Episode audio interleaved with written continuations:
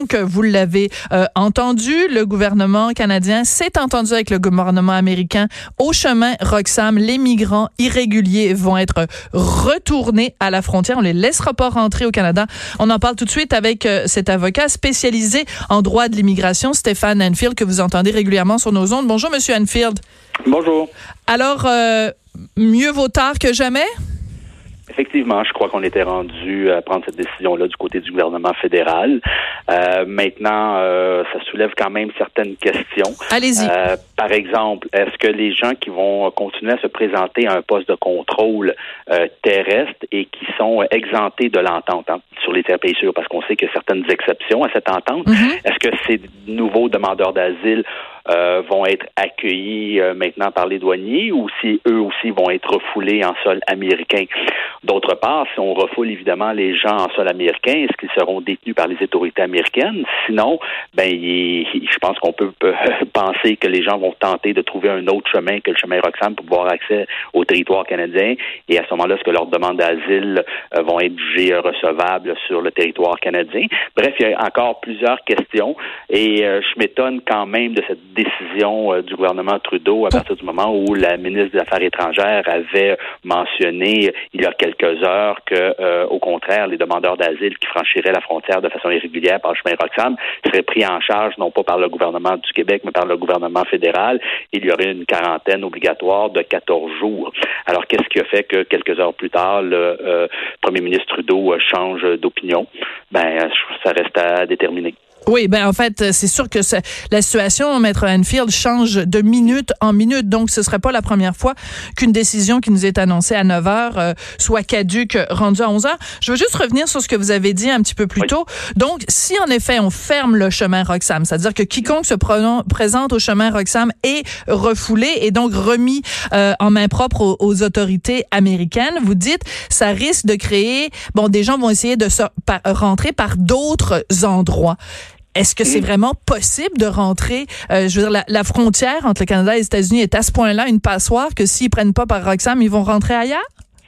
Ben écoutez, euh, je pense que c'est possible euh, pour les gens de pouvoir le faire. Euh, je pense qu'on peut, on peut, on peut penser que ce sera leur euh, leur souhait euh, s'ils souhaitent vraiment avoir accès au territoire canadien. On sait que bon. euh, dans, dans la région de Sherbrooke, il y a quelques années, il y avait plusieurs euh, demandeurs d'asile qui franchissaient la frontière de façon irrégulière dans cette région euh, du Québec.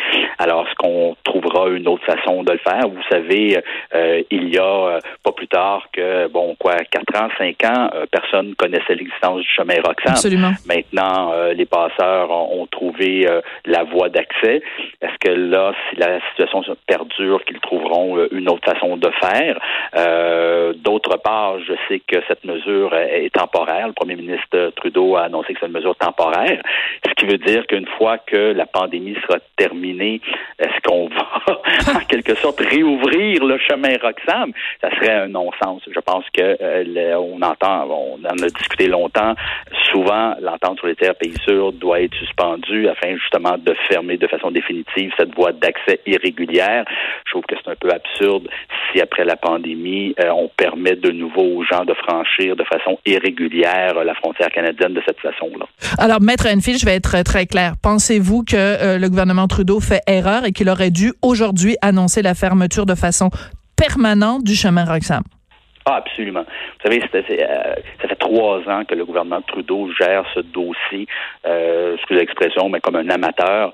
Euh, plusieurs organismes ont dénoncé ce- l'existence de cette entente sur les tiers pays sûrs. À l'époque, lorsque l'entente a été signée, bon, je crois que c'était bénéfique pour les deux parties. Aujourd'hui, on voit très bien que cette entente nuit aux intérêts des Québécois et des Québécoises. Alors, je pense qu'il est temps d'agir sur cette question-là et euh, de fermer une fois pour toutes euh, le chemin Roxham. Écoutez, c'est un poste d'accès euh, non officiel et donc on parle d'ouverture, de fermeture, c'est quand même un peu euh, un peu absurde comme situation. Oui, on va changer de sujet parce qu'il nous reste une minute. Donc, euh, le Parti libéral annonce la fin de la course au leadership. On sait que vous, à un moment donné, vous avez joué avec l'idée de vous présenter vous-même à la Oui. chefferie euh, du PQ. Maintenant, vous appuyez Sylvain Gaudreau. Euh, le PQ doit donner une conférence de presse un petit peu plus tôt aujourd'hui, un peu plus tard, pardon, pour savoir euh, ce qu'il en est. Est-ce que selon vous, le PQ aussi devrait suspendre la course au leadership? Ah, absolument. Je, pense que ça soit une aberration si euh, le parti décidait de poursuivre la course comme si de rien n'était. Il faut suspendre cette course-là et, reprendre une fois que euh, les Québécois euh, pourront s'intéresser à la politique québécoise. Parce que pour l'instant, je crois pas qu'il y ait personne qui, suit de près de loin cette course-là, ni celle du Parti libéral.